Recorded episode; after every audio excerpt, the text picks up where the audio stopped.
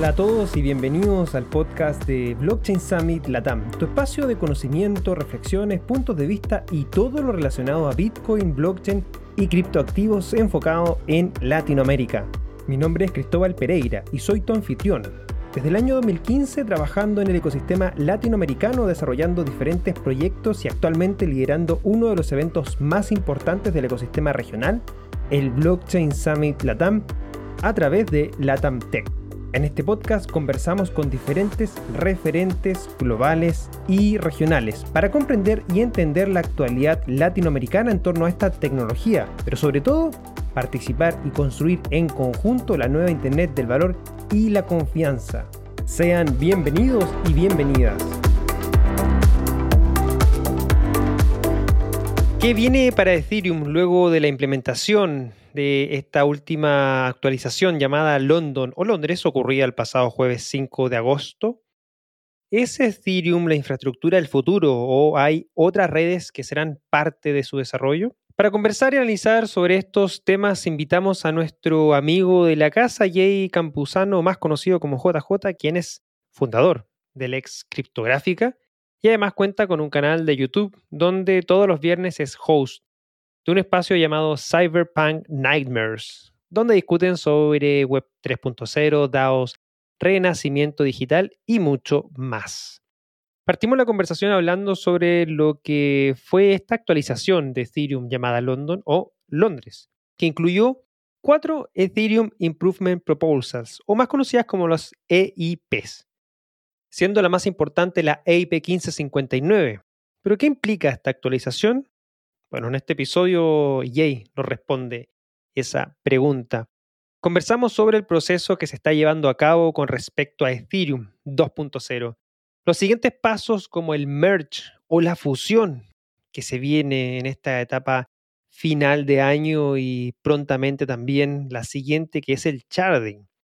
Terminamos la conversación hablando sobre infraestructura principalmente lo que significan las segundas capas o las Layer 2 que se están desarrollando actualmente en Ethereum y si estas son parte fundamental del desarrollo de Ethereum a largo plazo. En la segunda parte del programa le pregunté a Jay sobre todo lo que está ocurriendo a nivel de aplicaciones, lo que es la Web 3.0, sus predecesoras y además sobre ese concepto del renacimiento digital del cual enseña Jay todos los viernes.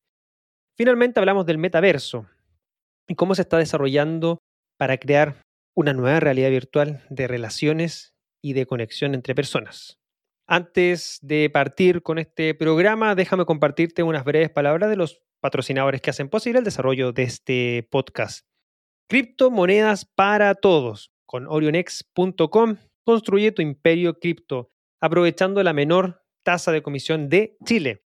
Bitcoin, Ether, Litecoin y muchas monedas digitales disponibles para que inviertas. Con más de 85 mil clientes haciendo crecer sus ahorros, OrionX te conecta con las criptomonedas más confiables y mejor valoradas. Ingresa a orionx.com, crea tu cuenta y elige la cripto que quieres comprar fácil y rápido. Únete al mundo de las criptomonedas con orionx.com, enlace en la descripción de este programa. Te invito a conocer Leden, una suite de servicios que te ayudan a ahorrar y ganar más Bitcoin con los dólares digitales. Los productos de Leden te permiten generar intereses, pedir créditos en dólares y obtener créditos para comprar más bitcoins. Sus cuentas de ahorro en Bitcoin y dólares USDC ofrecen las mejores tasas de interés del mercado, trabajando con las instituciones más establecidas de la industria. Así también cuentan con un servicio llamado B2X, exclusivo de Leden, que te permite utilizar tu saldo en Bitcoin para obtener un crédito en dólares y comprar el mismo monto en Bitcoin. Y si necesitas dólares y no quieres vender Bitcoin, nadie quiere hacerlo, Puedes obtener un crédito respaldado con estos bitcoins en menos de 24 horas, así no los vendes. ¿Quieres ponerle alas a tus satoshis? Aprende más en leen.io. Revisa las tasas de interés vigentes tanto para ahorros como para créditos en su página web que encuentras en la descripción de este programa. Y finalmente, si quieres adentrarte en entender de mejor manera la tecnología de blockchain y el desarrollo de los criptoactivos, te invito a tomar alguno de los más de 20 cursos disponibles en Blockchain Academy Chile en sus diferentes especializaciones, programación, negocios, inversiones y legal tech. Aprende Bitcoin con el curso Bitcoin para principiantes o aprenda a desarrollar contratos inteligentes. O si quieres adentrarte en el mundo de las finanzas descentralizadas, incluso en los NFTs. Únete ya a una comunidad de más de 1.700 profesionales blockchain con beneficios y canales de comunicación exclusivos para conectarse y visualizar las nuevas oportunidades que nos entrega esta tecnología día a día. Cuentan con cursos gratuitos y pagos que van desde los 19 dólares. Así que ya lo sabes, ingresa a su página web blockchainacademy.cl para conocer más información. Enlace en la descripción de este programa. Blockchain Academy Chile formando talento blockchain. Y si te gustó este episodio, te invitamos a compartirlo en tus redes sociales usando el hashtag BSL Podcast y seguirnos como Blockchain Summit Latam en las diferentes plataformas sociales. Te invitamos también a suscribirte a nuestro canal de YouTube buscándonos como Blockchain Summit Latam, donde todas las semanas tenemos contenido de actualidad sobre el mercado y la tecnología. Por si no lo sabías, ya está disponible el registro para la quinta edición del Blockchain Summit Latam que se llevará a cabo del 6 al 10 de septiembre en formato online y absolutamente gratis. Regístrate ya en nuestra página web blockchainsummit.la y empieza a generar tu network latinoamericano sobre Bitcoin, cripto y blockchain desde ya. Por último, únete a nuestra comunidad en Telegram buscándonos como BSL Comunidad para conectarte y mantenerte al día de lo que está pasando en el ecosistema. Sin más que agregar, nos vamos entonces ahora a disfrutar esta tremenda conversación que tuvimos con Jay Capuzano. Sean todos muy bienvenidos y damos la bienvenida a nuestro amigo de la casa, Jay Campuzano. Hola Jay, ¿cómo estás? Tanto tiempo sin verte por acá. Hola, ¿qué tal Cristóbal? Pues un saludo regresando otra vez aquí al canal, muy entusiasmado para hablar de todo lo que ha pasado, pues bueno, en las últimas semanas, así que pues la verdad muy contento de estar aquí. Un saludo a todos los que también nos están escuchando. Pues vaya, un gusto, un gusto estar aquí de regreso contigo. Bueno, muchas gracias Jay y, muchas gracias por haber aceptado esta invitación nuevamente. Eh, estuvimos con Jay hablando, de esto el año pasado, en uno de los primeros episodios del, podcast. Eh, en esa oportunidad hablamos específicamente de lo que se estaba conociendo en materia de Ethereum 2.0 y DeFi. En esta oportunidad la idea es conversar eh, cuáles han sido sus avances en materia de la infraestructura de Ethereum, del cual en ese podcast pueden conocer bien a Jay y su entusiasmo al hablar de Ethereum, porque, porque bueno, eh, estuvo presente en los cimientos de Ethereum y, estoy seguro que, en, este podcast también nos va a dar cuenta de eso. Y, además de eso, de lo que es Ethereum, Ethereum 2.0 y lo que pasó con la actualización de Londres el día de ayer, eh, jueves 5, ya estamos grabando viernes 6 de agosto, em, adentrarnos también en una segunda parte en lo que son eh, algo que ha estado también con bastante interés desarrollando Jay, que son las web 3.0, las DAOs, metaverso, el renacimiento digital. Vamos a tener espacio para eso, pero antes, em, lo que pasó ayer, Jay. Eh, ayer fue un hito bastante interesante en la historia de Ethereum, la implementación de Londres, ¿cierto? Em, llevamos un poco más de 24 horas, más de 5.000 Ethers han sido quemados en, estas más de 24 horas, aproximadamente casi ya 15 millones de dólares en valor de Ether quemados. Para aquellos que no conocen muy bien, ¿qué fue eh, esto que pasó ayer de esta implementación de, Londres? Sí, mira, la verdad es que esta es una noticia que muy, muy entusiasmado y la verdad eh, estoy muy agradecido por la oportunidad más que nada de hablar de lo que pasó el día de ayer. El día 5 de agosto, ¿qué fue lo lo que sucedió? Fue una actualización que eh, se le dio a conocer el nombre de London, Londres, esa fue el nombre que se le dio.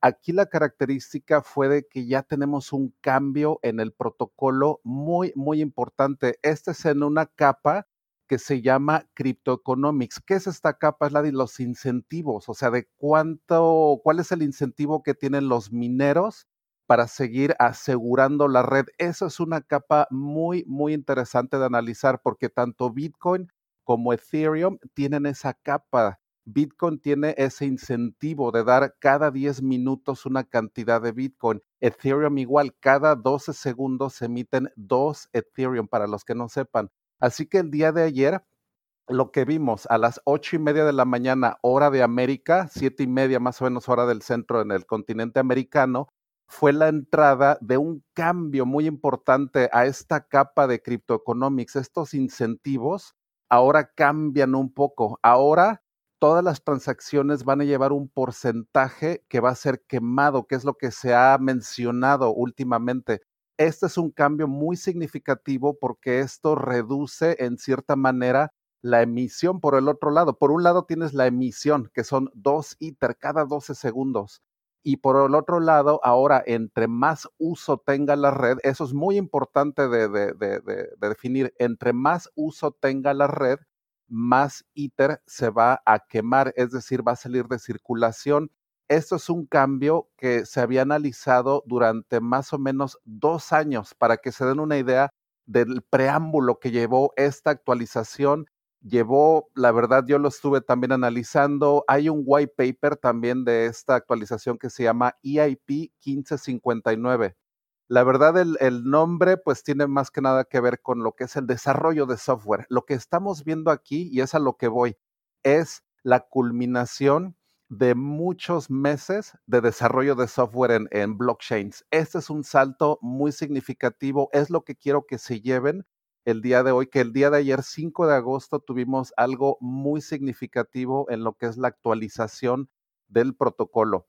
Esto se hizo en base a un consenso general, no hubo eh, controversia, inclusive los mineros, y eso es algo también un poco eh, importante de recalcar, los mineros no e, tuvieron que aceptarlo, a pesar de que esto les reduce sus comisiones, la trayectoria que ellos tenían que llevar era seguir con la red canónica, es decir, con la red que lleva esta actualización si ellos hubieran querido batallar, es decir, hubieran querido hacer un fork de esta red, se hubieran enfrentado al hecho de que DeFi y todos los stablecoins, toda esta, esta amalgama ahorita que tenemos ya de, de, de dinero ya real, o sea, lo que es stablecoins ya es una representación del dólar, ¿no? Como ustedes saben. Así que esto se ha analizado y se ha dicho que Ethereum ya no es posible hacer un fork por ese lado, porque la otra red no tendría ningún valor en lo absoluto. O sea, no puedes reproducir ya esos assets que son ya dólares, que son NFTs, que son únicos, vaya.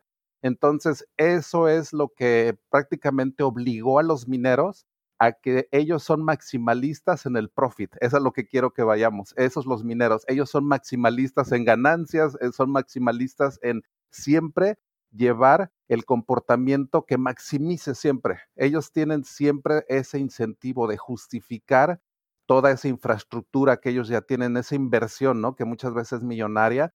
Así que a lo que voy es de que esta actualización se dio sin ningún eh, problema, sin ningún eh, consenso, problema de consenso entre los mineros o los nodos. La actualización se está dando de una manera muy, muy buena. Así que la verdad estoy muy entusiasmado de ver ahora cómo se está quemando el ITER. Ya hay sitios en los que ustedes pueden ver cómo el ITER sale de circulación. Es a lo que me refiero con quemar. Se mandan a una dirección en, las en la cual ya nadie tiene acceso. O sea, esa porción de ITER sale del sistema, está como que ya prácticamente fuera. Así que, esa, es la dirección que es 0x00000, que nadie tiene acceso a esa, esa billetera. Que tiene mucho valor de gente que de repente también se ha equivocado, tiene muchos millones de dólares ahí dentro. Son errores que han pasado durante también todos los años. Ahí se han mandado ITERs que han quedado atascados. ¿Qué es lo que pasa? Ahí salen de circulación, son muy transparentes porque se pueden ver.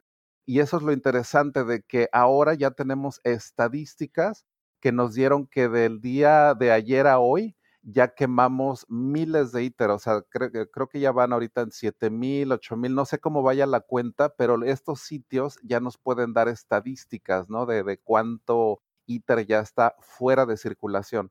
Que esto contrarresta en cierta manera la emisión por el, el otro lado, que son esos dos ITER.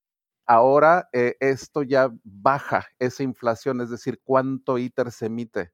Eso es lo interesante, eso es lo que quiero que se lleven de lo que significa esta actualización, es esta capa de criptoeconomics, los incentivos cambian un poco para los mineros, se reduce también la comisión a los mineros y eso da la entrada a lo que sigue, ¿no? O sea, lo que viene esta, este nuevo proceso de la fusión, Ethereum 2.0, que vamos a abordar ya más adelante. Sí, porque, porque varios son eh, estos ajustes eh, y creo que hay, hay, componentes interesantes eh, que la gente ahora va a tener que aprender o que va a, entender de mejor manera, que es, por un lado, ¿cierto? Este concepto de la tarifa base, que ahora nos permite o le permite a las billeteras estimar de mejor manera cuánto es la comisión que tenemos que pagar para que una transacción en Ethereum entre, porque antes a, a Londres, a la IP 1559, las billeteras tenían que hacer algún tipo de cálculo que no siempre era preciso y que algunas veces tú pagabas una comisión demasiado alta y eso no te aseguraba que tu, transacción iba, iba, a caer dentro del siguiente bloque y pasaba mucho rato hasta que después aparecía en cuando uno hace su transacción en, en, en Ether, ¿cierto? En Ethereum, en los exploradores como Etherscan te decía más o menos, te dice cuatro minutos, pero de repente yo hacía transacciones que pasaban los cuatro minutos y, después se actualizaba a seis y ocho y a diez minutos, entonces... Eso es una de las cosas que tiene esta mejora, ¿cierto? Que es esta tarifa base para decirte efectivamente esto es lo que si tú pagas va a entrar en, eh, en, los bloques siguientes y más o menos ya te da algo más optimizado. El tip al minero, la propina al minero, ¿cierto? Que es para que, si quieres, obviamente ese, ese tip va directamente al minero, el, la tarifa base es lo que se quema, ¿cierto? y, em, y, también el concepto de que el tamaño del bloque se dobla en, en, 3 millones de, de, gas, ¿cierto? Y el millón y medio queda como una especie de eh, límite o de, base para el cálculo de ir aumentando esta tarifa base, cosa que si la demanda por el espacio es mayor, ¿cierto? Esta tarifa base empieza a subir exponencialmente a una tasa de 12,5% eh, por cada vez que obviamente esa, esa, tarifa eh, o esa demanda aumenta. Claro, entonces esos son algunos componentes interesantes de lo que se implementó en Londres y más o menos lo que yo estaba haciendo de cálculo es que hay como un promedio de un éter quemado en cada bloque, 1, y fracción, que más o menos está como entre el 50 y el 50%, 55%, que estos son estos dos éter que tú dijiste que se crea por cada, por cada bloque, un éter más o menos es lo que se está quemando. Entonces, ya la emisión total de Ethereum anual, ¿cierto? Se reduce en la mitad, que aproximadamente está como en 4 millones y medio eh, anualmente, y hoy día debería estar anualmente en 2 millones 250 mil y fracción, y bueno, hay varias cosas más que, mencionabas en, respecto a eso, pero, pero es interesante ese, ese aspecto porque, porque claramente le da una mejora, pero también esto está dando cuenta de, los cimientos de lo que es Ethereum 2.0, porque, porque también eh, Londres, al igual como fue Berlín hace un par de meses atrás, son parte de las actualizaciones necesarias eh, para desarrollar también este proceso de transición hacia lo que es Ethereum 2.0 que mencionaste justo al final de tu, de tu respuesta. Em, ¿Qué estatus eh, está actualmente eh, Ethereum 2.0 para, para, aquellos que quizás le han perdido el, track? El track, sí, y fíjate que eso también es muy emocionante. Yo en realidad le llamaría Serenity, es un nombre que ya no se usa mucho, pero como lo habías mencionado, como he estado yo también desde el 2014 con Ethereum, entonces a esta fase nosotros desde esos inicios, desde el 2014, para los que no sepan, ya se había planeado el salto a proof of stake, que es esta prueba de fianza, desde los cimientos, vaya, esto no es algo que se haya dado siquiera en un año, dos o tres. Sí, desde fueron parte de las discusiones iniciales de, ese grupo de los ocho, de si no íbamos por prueba de trabajo o directamente a prueba de participación. Exactamente, y se planeaba en esos años, yo me acuerdo que iba a tardar unos dos, tres años, se planeaba que para el 2017 tal vez ya se pudiera hacer este salto. Ahora nos damos cuenta que la trayectoria no fue tan fácil. Se han visto tantas alternativas que les podría decir que se vieron, o sea, cómo, cómo hacer este salto, ¿no? Porque ningún otro blockchain ha hecho este salto en producción, vaya. Hay muchas cadenas que son proof of work, proof of stake, pero desde nacimiento. No conozco a ninguna que tenga en producción con tantas aplicaciones un salto tan significativo, ¿no? Así que esta nueva fase, para los que no sepan, se llama la fusión. En inglés se le llama the merge, porque esto lo que va a hacer es dejar atrás los mineros completamente, que eso es algo, como les había comentado, que desde sus inicios ya se había considerado que proof of work era solamente algo momentáneo, no era algo permanente para nada. La visión original de Ethereum, para, para dejarlo bien entendido, es hacer este cambio a proof of stake, esta fusión.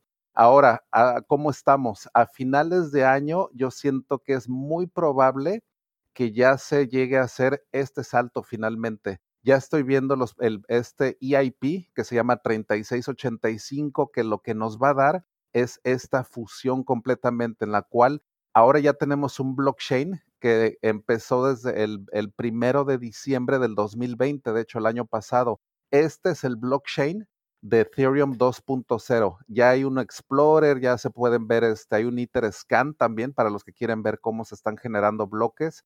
Ya hay 200 mil validadores con 32 ITER cada uno.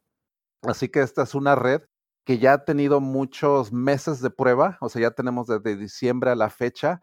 Así que todo esto se ha dado sin ningún problema también y la idea es fusionar este blockchain que ya lleva funcionando desde diciembre con el Ethereum que conocemos y no va a haber ningún cambio en la capa de aplicaciones. Eso es algo que es bastante, bastante difícil porque eh, nosotros como usuarios no tenemos que ver ningún cambio. Todas las aplicaciones en DeFi, NFT, OpenSea, Uniswap, eh, Compound, ninguna de ellas tiene que ver en lo absoluto ningún cambio en sus, en sus contratos o en ningún nada. los smart contracts quedan exactamente tal y como son. Eso se le llama la capa de aplicaciones. Lo que estamos cambiando es una capa que está más abajo, que es una capa de consenso, más que nada. Así son los blockchains, así para que se den una, una idea, se lo pueden imaginar una red blockchain como esas dos capas, ¿no? Así que lo que se, se pueden imaginar es que esa capa de abajo,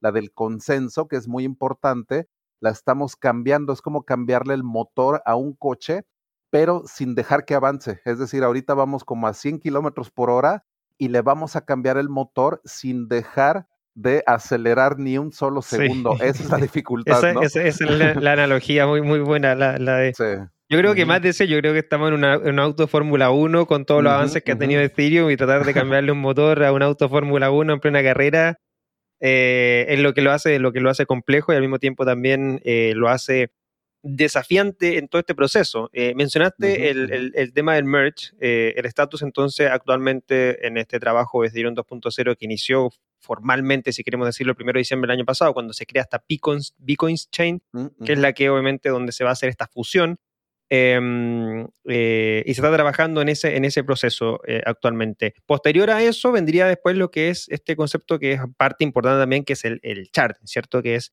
que toda esta, esta, esta historia de la red blockchain de Ethereum sea partido en 64 partes, ¿cierto? Y que eso es lo que le va a dar ya la escalabilidad de hasta 100.000 transacciones por segundo, que es lo que muchas veces también ha hablado Vitalik en sus presentaciones. Y, entrando en, esa, en, en, la parte de lo que se viene ahora, que tú lo mencionaste, ¿cierto? Final de año, otros han dicho por ahí por, por primer cuarto del 2022, em, la fusión, eh, ¿hay em, claridad respecto sobre qué es lo que va a pasar en eso? Porque por lo menos yo no, no, he leído o quizás no he indagado mucho eh, sobre eh, si se va a mantener una sola moneda, se va a crear una nueva moneda. Los desarrollos ya lo mencionaste, para nosotros a nivel de capa de usuarios vamos a seguir usando los mismos contratos inteligentes, pero, pero en, la capa, en la capa de, del Ether, de, la moneda base, ¿sigue siendo la misma? ¿Qué pasa con nuestras cuentas? ¿Se va a pasar a ser la misma? ¿Hay algún cambio en ese aspecto? Hay cero cambios en ese aspecto. Entonces, el ITER que tú tienes guardado, ya sea en tu Metamask o hardware wallet o en un exchange o en un eSwap, ese ITER no lleva en lo absoluto ningún cambio. Los wallets, todo eso queda exactamente igual porque todo eso está en esa capa de aplicaciones. Así que toda esta capa, la de consenso, la que se cambia. Algo que sí quiero hacer hincapié, cuando se dé esta fusión, las comisiones de dos ITER a los mineros se eliminan también completamente y ahora viene una, eh, eh, una reducción de otro 90% que equivale a tres halvings en Ethereum, en Bitcoin, perdón, mm. lo que son 12 años de, de, ese desarrollo en, en, Bitcoin, eso equivale a, exactamente, por eso se le llama un concepto que se llama de triple halving en Ethereum, porque equivale mm a exactamente hacer eso, a 12 años de reducción de emisión en Bitcoin, lo que le llevaría a Bitcoin 12 años, se va a hacer exactamente en diciembre. Así que esto representa una reducción brutal, en serio. En lugar de 2 ITER por bloque, ahora va a ser aproximadamente 0.2 ITER por bloque, es decir, vamos a ver una reducción de 10 veces hacia abajo. Eso va a ser a ITER, se está viendo con un nivel de utilización de actual deflacionario. Eso puede hacer que la inflación de ITER llegue muy cercana al 0%, es decir, que si ahorita en circulación hay 112 millones de ITER o eh, una cantidad, el próximo año puede que esté la misma cantidad, o sea, que no suba en lo absoluto, o sea, que con toda esta reducción que vamos a ver en la emisión, porque ahora van a ser validadores, esos son los únicos que van a recibir esas recompensas y no se necesita darle tantos incentivos, o sea, no es tanta la carga económica para el protocolo para mantener los incentivos a los validadores. Eso es lo eficiente de Proof of Stake. Eso es lo que nos está dando un sistema de consenso que también en eficiencia, o sea, lo que son los, los mineros, van a ser 10 mil veces más eficiente tener un, un, validador de proof of stake. Es decir, vas a tener una computadora de gama media prendida y eso es toda la electricidad que se va a estar llevando. O sea, no va a haber ningún gasto de electricidad en tener un validador ahí prendido y estar dando ese servicio a la, a la red. Así que estamos haciendo una, una migración a un protocolo que es 10 mil veces más eficiente, porque esa es la razón del cambio. ¿Cuál sería la razón de cambiar proof of work y hacer tanto riesgo? O sea, tener esto que acabamos de hablar tan complejo de cambiarle el motor si no hay ninguna ventaja. Eh, sería ilógico. Si lo estamos haciendo es porque le estamos cambiando un motor de combustión interna y le estamos metiendo un motor de última generación que es eléctrico, que no gasta energía, que te lo puedes imaginar que es como si tuviera un generador ahí de fusión nuclear o algo así, porque muy sostenible, es a lo que voy, es, es, es, es un, un, consenso muy, muy sostenible.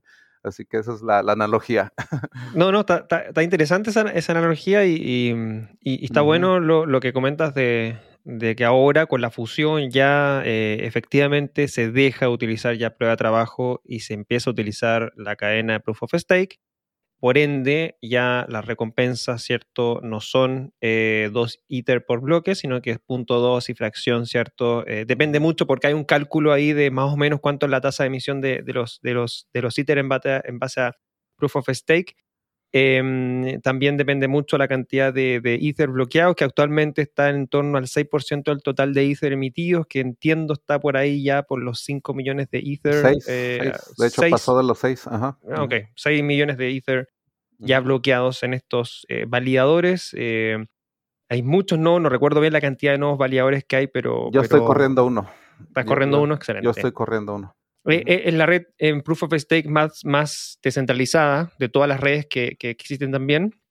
Y, eh, y, eso va a ser combinado con lo que se implementó entonces ayer de, de, de IP 1559, que se, si, si cada Ether eh, o cada bloque emite .2 Ether, y, pero al mismo tiempo en cada bloque se quema con la tarifa base un Ether, vamos a estar viendo claramente que hay un, va a haber una deflación de Ether. O sea, estamos uh -huh. a puertas de ver la máxima cantidad de Ether en la historia emitidas y después vamos a tener entonces una curva descendente uh -huh. donde a medida a que Ether y su éxito sea mayor, automáticamente va a hacer que más Ether se queme y por ende más escaso sea el Ether en cuestión. Y ahí está el concepto que también a lo mejor muchos lo han leído como el ultra sound money, porque si Bitcoin es sound money, dinero, ¿cierto? Uh -huh eh, ¿no? el, el, eh, claro, el, el, eh, Ether sería el ultra sound money por, por lo mismo, por, por, el concepto de la, de, la, de, la, de la deflación. Es interesante lo que va, va, a pasar en los próximos meses, yo estoy muy entusiasmado con eso, eh, por todos los avances que, que, que, que, ya vamos a estar viendo en, en Ethereum. Interesante también saber de que no va a haber mayor cambio para nosotros como usuarios, o sea, los Ether que tenemos, los tokens, la, los contratos inteligentes van a seguir utilizándose de la misma manera. Y, eh, y, me queda también entender eh, qué pasa con eh, todo lo que se está construyendo en los layers 2, ¿cierto? Porque ya estamos hablando a nivel capa, ¿cierto? Capa base, capa 1, ¿cierto?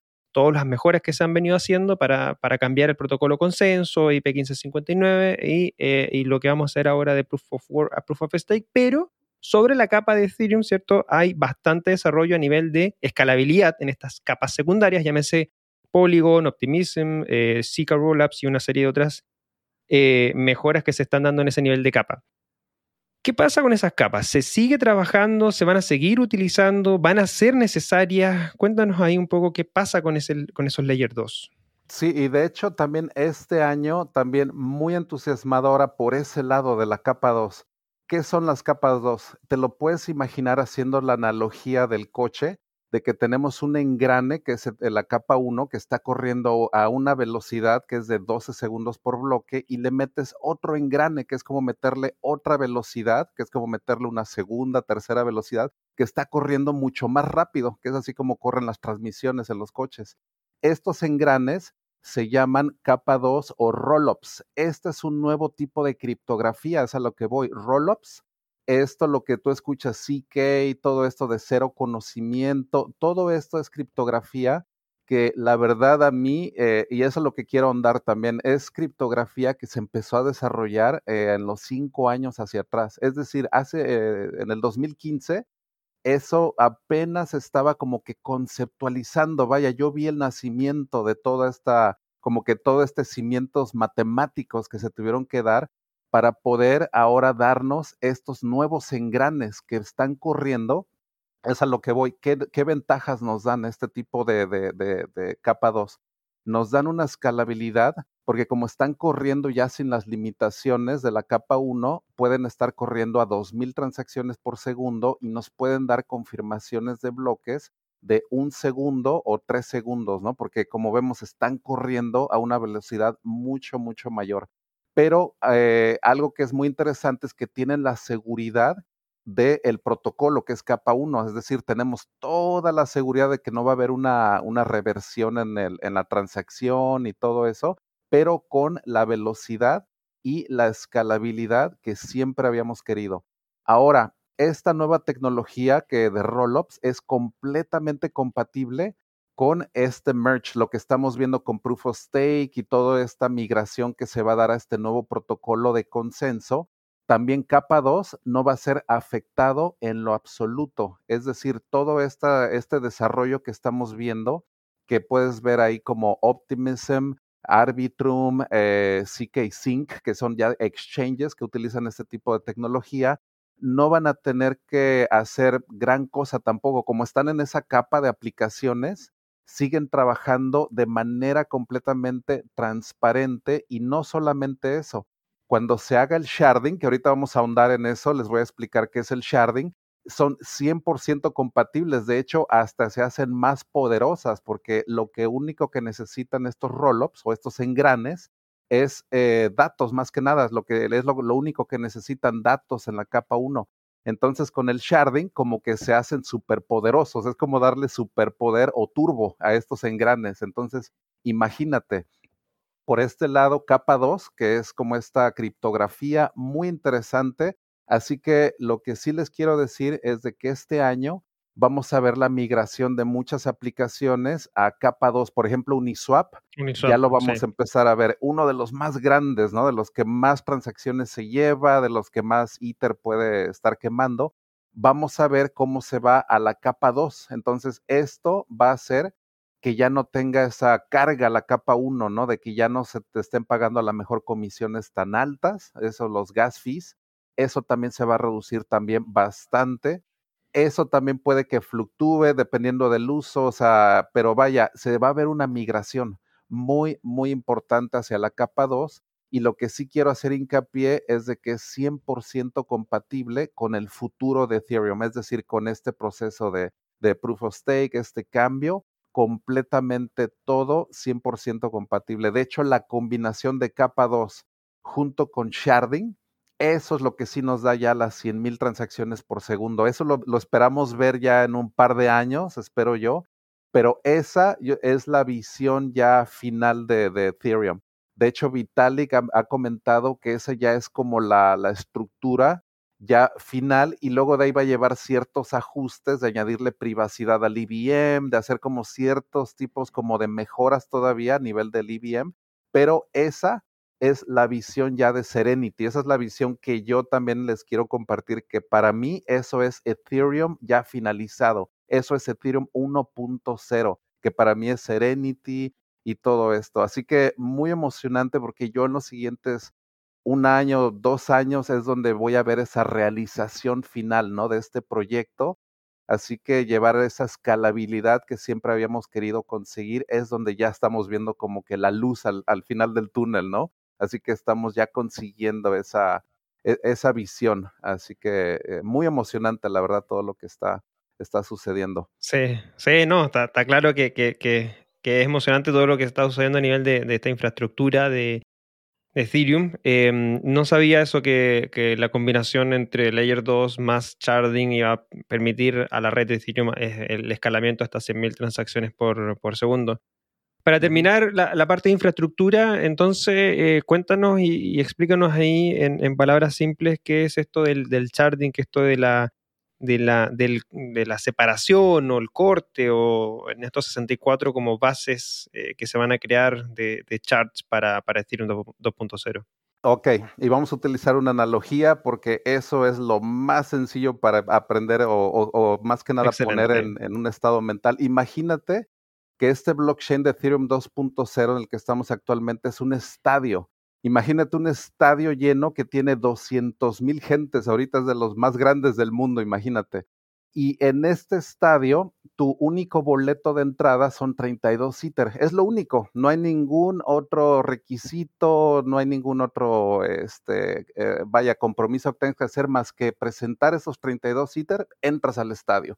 Ok, eso es actualmente lo que tenemos. Este, este protocolo lo que está haciendo es que estos 200 mil jugadores, porque todos son jugadores, ¿eh? aquí te puede como que tocar a ti hacer ciertos procesos, como haciendo la analogía del fútbol, es como si a ti te tocara el balón y eso es lo que están haciendo esos validadores, ¿no? Así que ahora, ¿qué es sharding? Tenemos este estadio ¿qué vamos a hacer? Lo vamos a hacer 64 estadios. Ahora imagínate que ya no es solamente uno solo, sino que es como que un terreno enorme donde le estás metiendo 64 estadios olímpicos diferentes, en los cuales ahora tú puedes correr bloques de manera paralela. Eso es lo interesante, que son 64 estadios. Imagínate que esos son 64 blockchains, pero que todos están unidos con un solo blockchain que los coordina, que es esto Beacon Chain. Eso es el Beacon. El Beacon es como el que da ese, como, como esa luz, esa, esa guía. Ese es el nombre de Beacon, de ahí viene. Pero esos 64 shards están procesando bloques de manera completamente paralela. Eso es sharding. De hecho, ese es el concepto de sharding, de fragmentar de tal manera que ahora podemos procesar bloques en paralelo. Porque si te das cuenta, tanto Bitcoin y Ethereum procesan bloques de manera lineal, es decir, es un bloque, luego otro bloque, o sea, siempre es lineal, siempre es lineal. Eso le da la poca escalabilidad a este tipo de, algoritmo consenso que, que, Proof of Work, ¿cierto? Que estar linealmente, eh, transacción por transacción, bloque por bloque. Es una cadena, exactamente, y numérica siempre, siempre va aumentando uno, uno, ¿no? Entonces es un bloque por, por turno. Aquí vamos a estar generando 64 bloques, imagínate, 64 bloques de manera paralela cada 12 segundos. Eso es sharding, de que vas a tener 64 Ethereums actuales, imagínate, que son esos 64 estadios y cada uno de ellos está procesando bloques uno de un estadio, por ejemplo, puede estar dedicado a DeFi completamente, 100% DeFi. Ahí corren puras aplicaciones financieras, ahí está corriendo Uniswap. Hay uno que a lo mejor un estadio que es solamente dedicado a gaming, que por ejemplo ahí tiene Axie Infinity y ahí tienes ahí, eso es el estadio que es solamente para puro gamer. Y en el otro tienes para puro NFTs y hay otro que es para que los roll-ups o que es estos engranes también tengan esa como que ese espacio de datos para que les estén procesando datos a los roll-ups. Y eso es a lo que voy. Por eso los roll-ups y el sharding se van muy de la mano porque los roll-ups lo único que necesitan es esto, este procesamiento, este data availability se le llama o esta disponibilidad de datos. Así que estos estadios lo que hacen es de que los rollups pues tengan toda esta disponibilidad de estadios. Puede haber muchos estadios que son dedicados a puro correr rollups, que son eh, específicamente dedicados a alimentar de datos a estos rollups en capa 2. Por eso es lo que les digo, 100 mil transacciones por segundo son teóricamente muy, muy alcanzables ya en este nivel de sharding, ¿no? Que es esto de multiplicar estos, eh, este, este blockchain Así que espero que, con esta analogía a lo mejor ya haya quedado un poco más. Sí, de, todas maneras creo que, creo que queda más claro. A mí la única duda que me queda em, eh, con respecto a eso y, con, con, respecto al, problema original que resolvió Bitcoin, ¿cierto? Que el doble gasto es cómo se resuelve un posible doble gasto en estos 64 bloques que en paralelo, porque podría yo, ¿cierto?, enviar una transacción por uno de los charts y la misma transacción por otro de los charts, ambos son confirmados, pero después tiene que haber algo que me diga, esta se confirma esta, pero esta no porque no tiene saldo, obviamente, y, se evita que ese doble gasto sea realmente implementado, ¿cierto? Es como uno de los, de los grandes como problemas que se pudiesen dar producto de esta fragmentación que dijiste en esos 64 estadios. Exacto, y ese es un punto muy interesante porque esto se elimina también en base a una criptografía también muy, muy relevante, que eso es lo que se utiliza en Rollup, se llama fraud proof o estas pruebas de fraude y hay otras que se llaman availability proof también. Entonces tú con esto puedes asegurar todo el sistema de tal manera que no haya fraude en ningún lado. ¿Por qué? Porque es muy fácil probarlo. Es sumamente sencillo probar el fraude.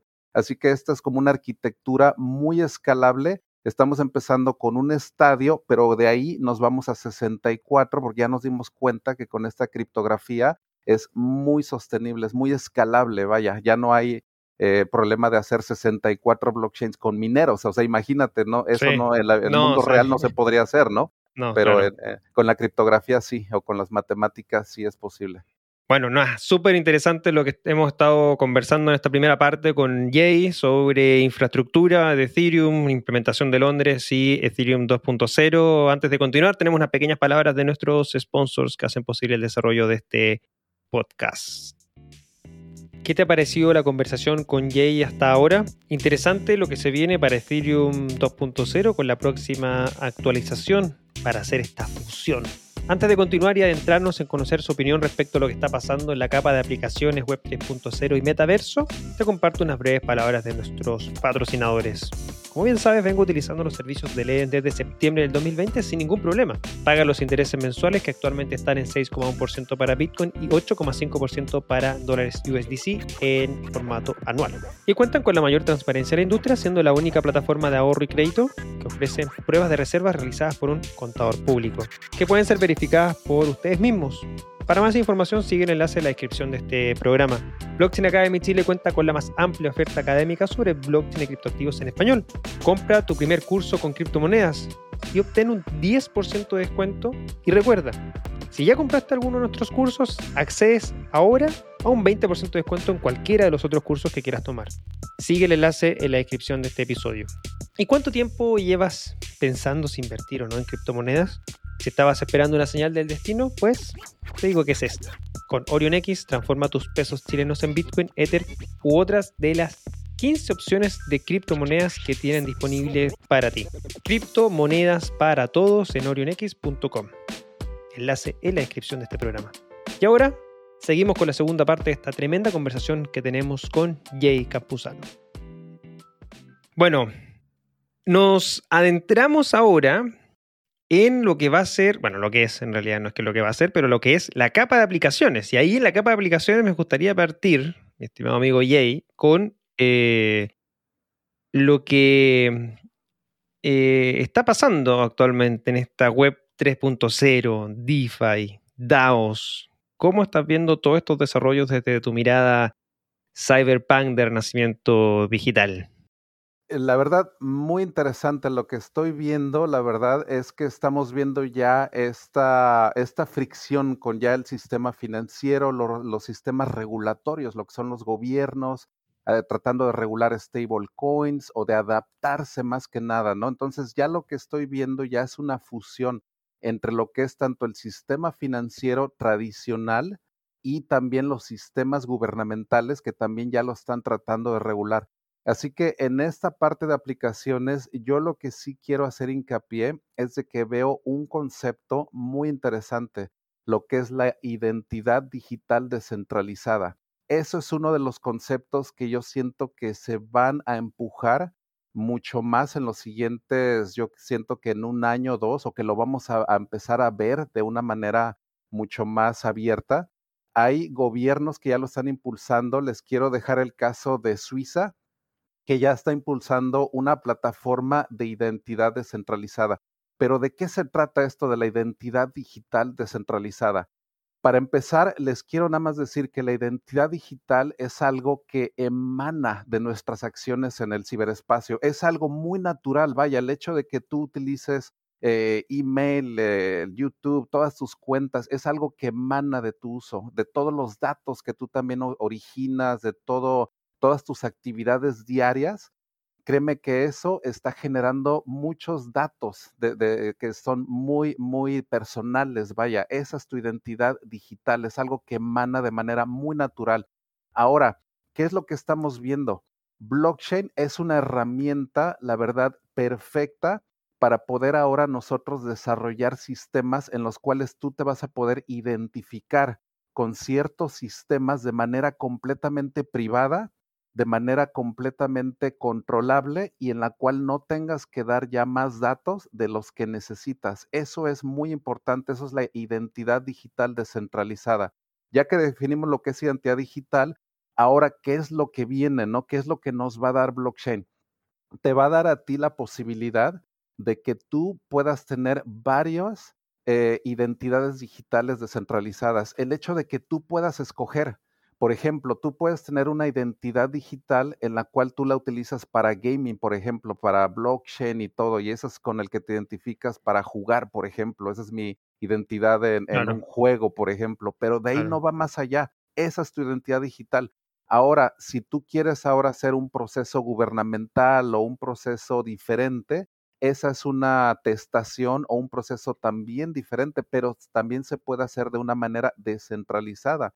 El gobierno de Suiza ya lo está implementando, el gobierno de Estonia ya tiene algunos proyectos también ahí, porque blockchain lo que te da es una manera perfecta de poder distribuirte a ti una llave privada. Eso es eh, esencial, la verdad. Así que así como lo veo yo, estamos viendo ya este nacimiento de esta nueva web, que es este web 3.0, y ese es un concepto muy importante que quiero que se lleven, el, del DIV, que es Decentralized ah, ah, Digital Identity.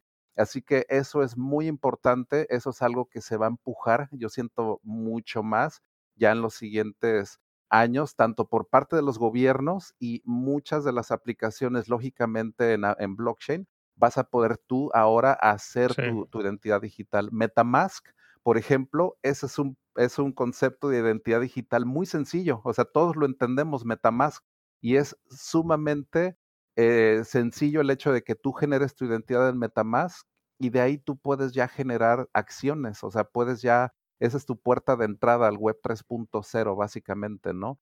Así que ahí es donde veo yo que hay mucho más como que empuje, donde veo más futuro. También, ¿qué es lo que veo? El eh, almacenamiento descentralizado también, protocolos como IPFS van a tener ya también mucho más empuje porque esto es esencial, el hecho de que tengamos almacenamiento descentralizado. Porque ahorita, si te das cuenta, todo, todo el almacenamiento pues está en, en, Google, en Facebook, en, todo, vaya. Sigue siendo centralizado eso.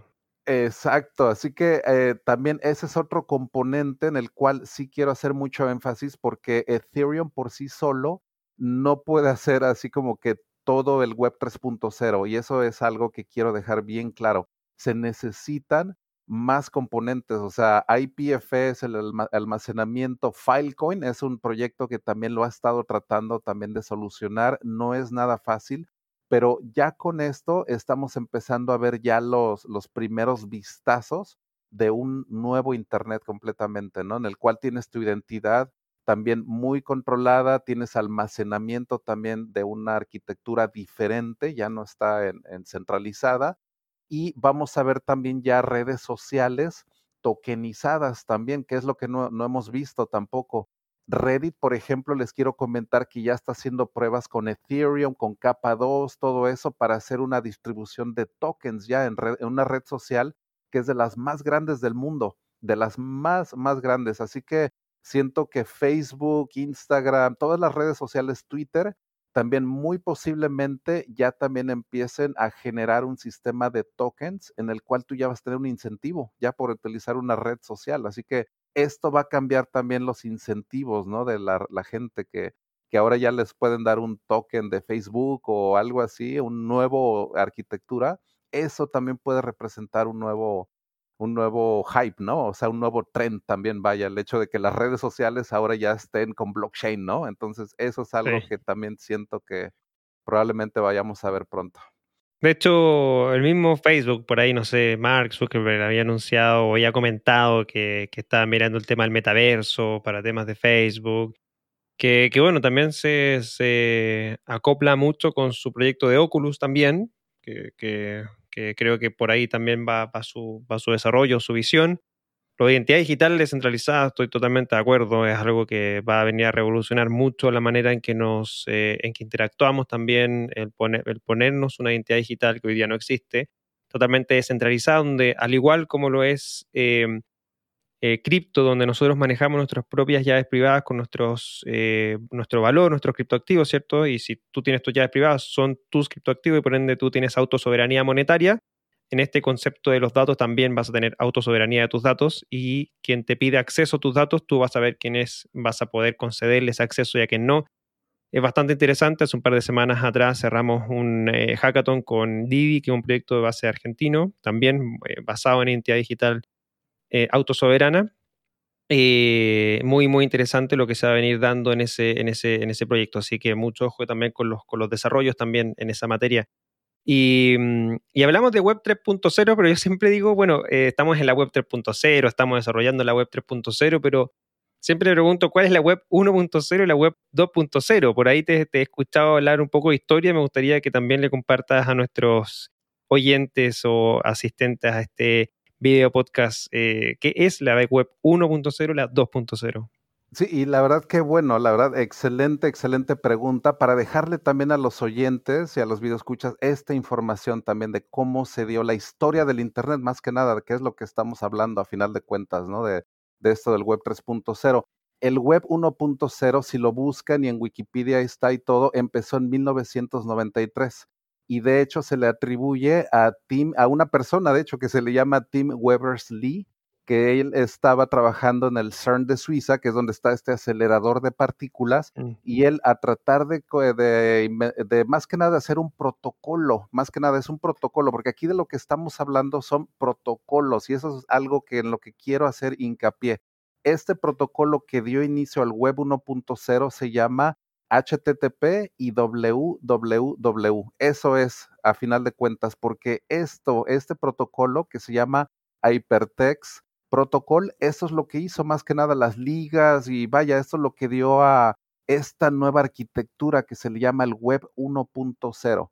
Así que ahí es donde vemos el nacimiento. El Internet nació como un proyecto militar en 1959, de hecho, fue un proyecto que fue hecho en base a la con la Guerra Fría con Rusia, entonces de ahí se dio todo esto que se llama ARPANET, de ahí ya luego se empezó a dar como DARPANET, luego ya se empezaron a entrar las universidades, pero ese es el nacimiento del Internet, para hacer esa diferenciación. El Web 1.0 empieza en 1993 con este protocolo que es HTTP.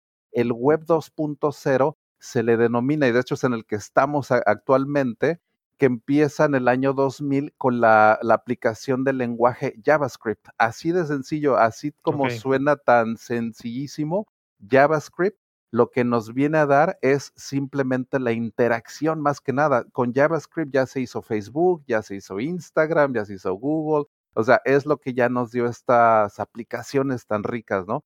Pero muy centralizadas. Y ahí el Web 3.0 es este nuevo paradigma, ¿no? Que es donde ya estamos viendo las blockchains y todo esto. Así que esto es como que la historia muy simplificada, ¿no? Web 1.0, 1993, Web 2.0, más o menos en el año 2000 con JavaScript, y Web 3.0, que yo diría que es el lenguaje Solidity, que es este lenguaje que define a los smart contracts Así que este lenguaje define completamente al Web 3.0 y definitivamente blockchains, ¿no? O sea, Bitcoin, Ethereum, toda esa revolución. Interesante entonces la historia y bueno, del autor de la web 1.0, que es este Tim Berners-Lee, ¿cierto? Que además lo que hizo fue tokenizar el código original de la World Wide Web, que es esta W, ¿cierto? Y lo puso en un NFT y lo subastó por 5 millones de dólares Eh, y ahí capitalizó algo de ese trabajo que hizo en, en esa época, así que interesante también esa, esa historia. Em, entendible, entonces tenemos entonces 1.0, 2.0 y 3.0. Hoy día en un ambiente totalmente de construcción de aplicaciones descentralizadas basadas en las redes blockchain, donde además se está trabajando muy fuertemente este concepto del metaverso, em, que a lo mejor em, no muchos entienden lo que es el metaverso eh, ¿Tú tienes claridad de eso? Bueno, conocer un poco qué, qué entiendes tú del metaverso y qué eh, es lo que se está trabajando actualmente ahí. ¿Sabéis que hay algún proyecto que, que, tengas por ahí que nos puedas compartir de, de, esos temas de, este como suerte de realidad virtual, ¿cierto? Como de, de como de ¿cierto? Eh, ese tipo de cosas. ¿Qué, qué estamos viendo en el, en el metaverso hoy día? Pues bueno, de hecho yo tengo mi set de realidad virtual, tengo mi Oculus aquí también, así que he tenido la Por eso te pregunto, porque sé, te he visto en Twitter, te he visto ahí en, tu, en, tu, en tu fotografía, en tu contenido que compartes que te gusta mucho, por eso te pregunto. Sí, he tenido la oportunidad, pues bueno, de explorar más que nada todo lo que se está haciendo en este tipo de, de proyectos. Es muy interesante ver, el, por ejemplo, el concepto de, de interactuar, por ejemplo, en un concierto, pero estás en realidad virtual te puedes hacer tu avatar que puede ser completamente customizado y al entrar al evento te dan una como una bolsa de, de, goodies digitales que tú puedes utilizar.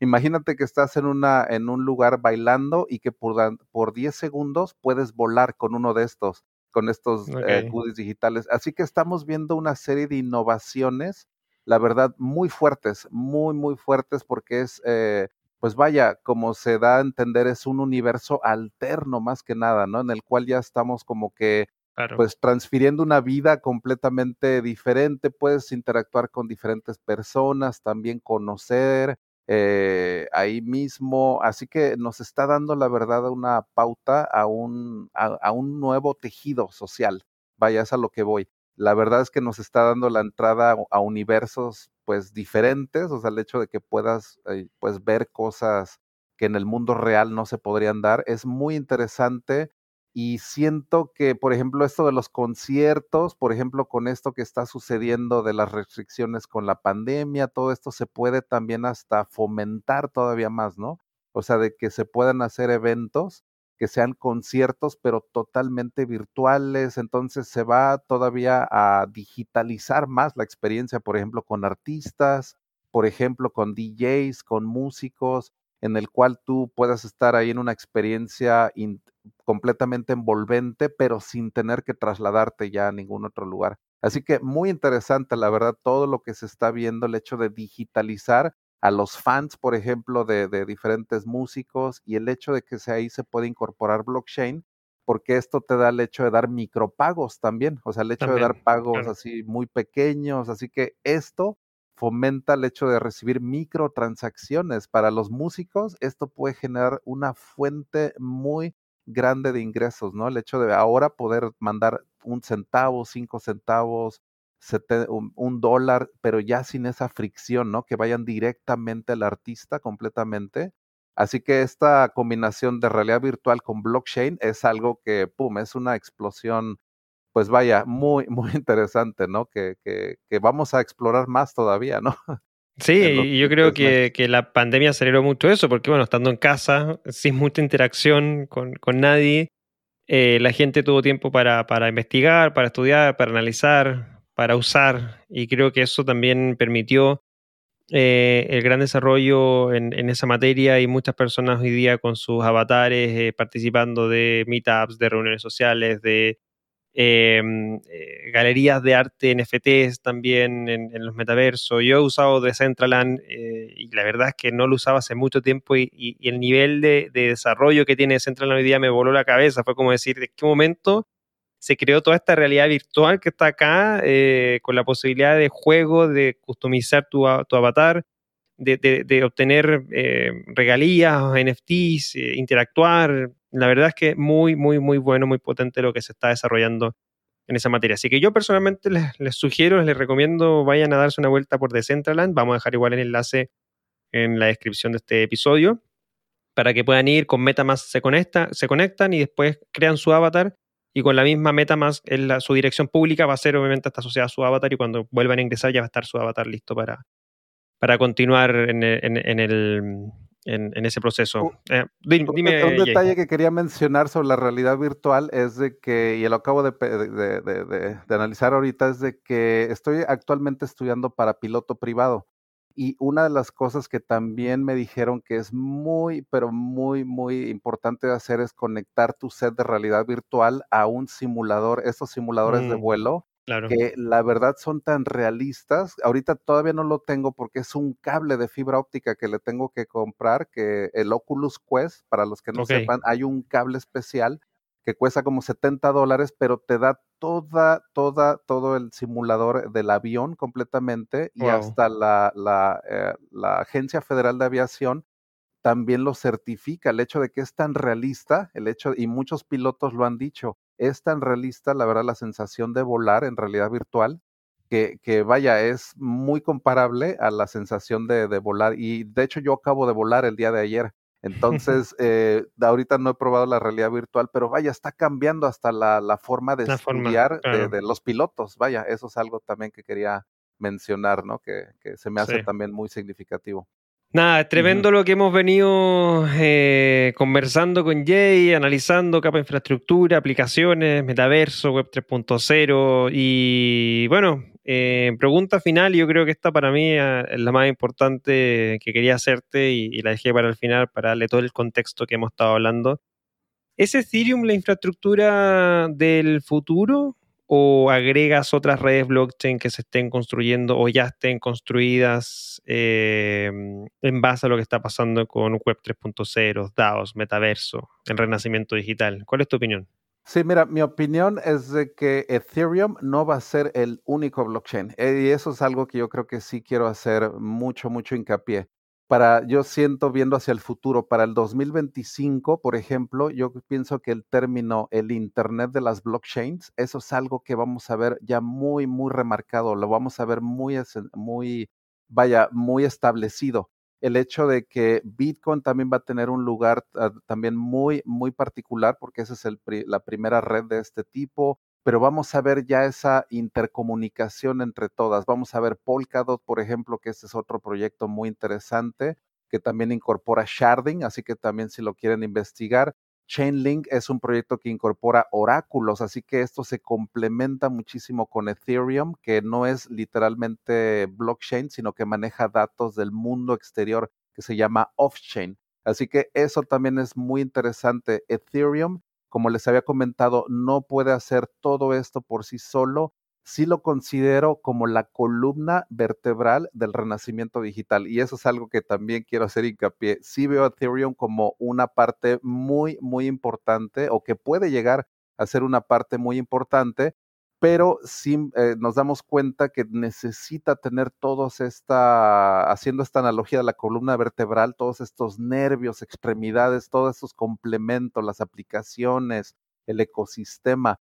Algo muy importante también con lo que quiero cerrar es que las blockchains, la capa cero, son los humanos y eso es algo sumamente esencial. Somos los humanos los que estamos mm. creando estas redes blockchain. Así que lo quiero mencionar otra vez. La capa cero somos nosotros, los seres humanos. Somos los que le damos ese consenso a blockchain. De hecho, si nos damos cuenta, hasta cuando estuvo este hard fork del DAO y todo eso, todo eso fue en, base a la capa cero. Es decir, fueron los humanos los que dijeron, esto no fue correcto, vamos a hacer este hard fork porque este hacker hizo algo que era indebido. Así que muy interesante, con eso los quiero dejar el hecho de que las redes blockchains a final de cuentas son instrumentos de la civilización humana muy interesantes. Por primera vez en la historia de la humanidad nos, ponemos, eh, nos podemos poner de acuerdo en algo cada 10 minutos con Bitcoin de manera descentralizada. Eso no había sucedido anteriormente. Así que esa es la gran significancia de,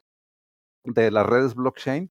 Pero como les eh, te decía, no veo a Ethereum como un solo ganador absoluto, ¿no? Que sea el que, el que rige las demás, pero sí como un componente muy muy ah, importante, ¿no? del Web 3.0 y de este concepto del renacimiento digital que siempre lo vengo impulsando.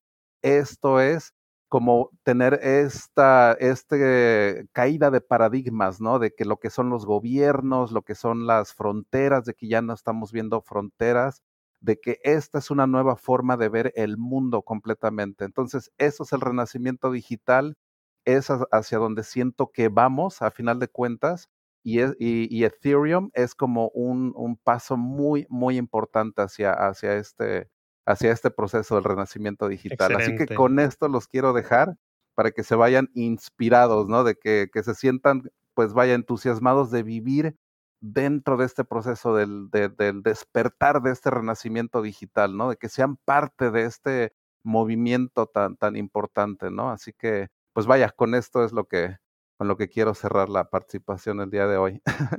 Excelente, Jay. Bueno, muchas gracias por, por habernos acompañado. Eh, excelente esa reflexión final. La vamos a dejar ahí eh, como parte de nuestro espacio de reflexión que siempre dejamos. Creo que muy interesante lo que nos acabas de decir con respecto a este renacimiento digital y sobre todo esta capa cero de nosotros, personas que, que somos la base de todo el desarrollo tecnológico y blockchains eh, son herramientas para nosotros poder eh, coordinarnos, comunicarnos y, bueno, interactuar, ¿cierto? Hoy día en una web totalmente descentralizada, la web 3.0. Em, si quieren conectar contigo, ¿cómo lo pueden eh, hacer? Sí, mira, definitivamente les recomendaría todos los viernes en la noche. Tengo un streaming también en YouTube, se llama Cypherpunk Nightmares, pero me pueden buscar con mi nombre en YouTube para que puedan ver ahí también toda una serie de sesiones que ya tengo durante este año 2021. De hecho, eh, vamos por la edición número 32 ya este viernes.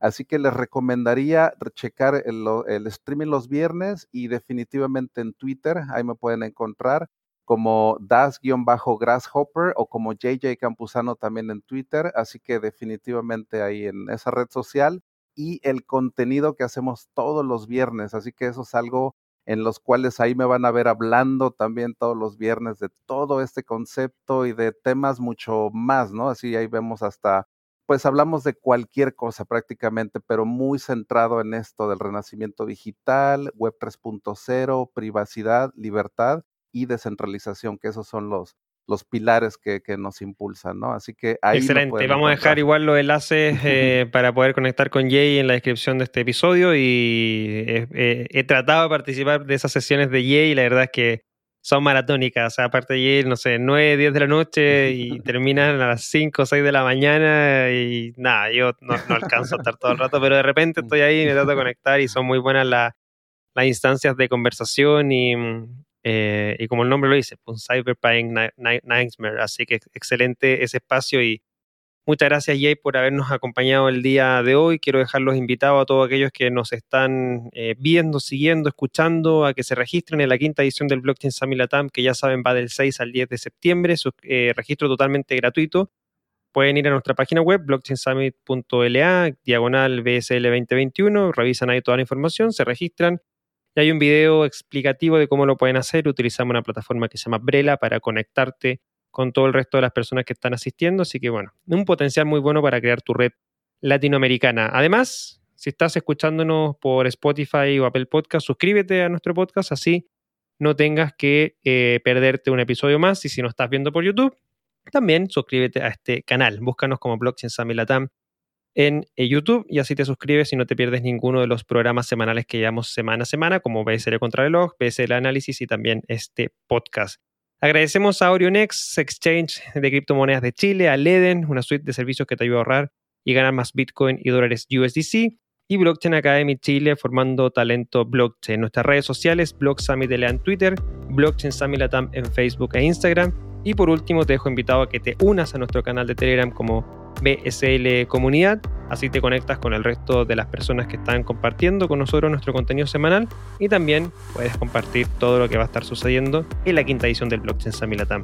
Jay, muchas gracias por habernos acompañado nuevamente, que tengas un feliz fin de semana y bueno, esperamos prontamente tenerte acá eh, en una tercera ocasión en este podcast. Muchas gracias Cristóbal, un excelente día para ti también. Hasta luego. Que estén bien, chao chao. Te recordamos que el Blockchain Summit Latam es uno de los eventos íconos de Latinoamérica sobre blockchain, DLT y activos digitales, con más de 600 asistentes, 50 speakers y 30 empresas por evento. Forma parte de Latam Tech, empresa que busca construir en conjunto la nueva Internet del valor y la confianza a través de sus unidades Blockchain Academy Chile, Hack Latam y Blockchain Summit Latam. Las opiniones vertidas en este episodio son de exclusiva responsabilidad de quienes las emiten y no representan necesariamente el pensamiento de Latam Tech.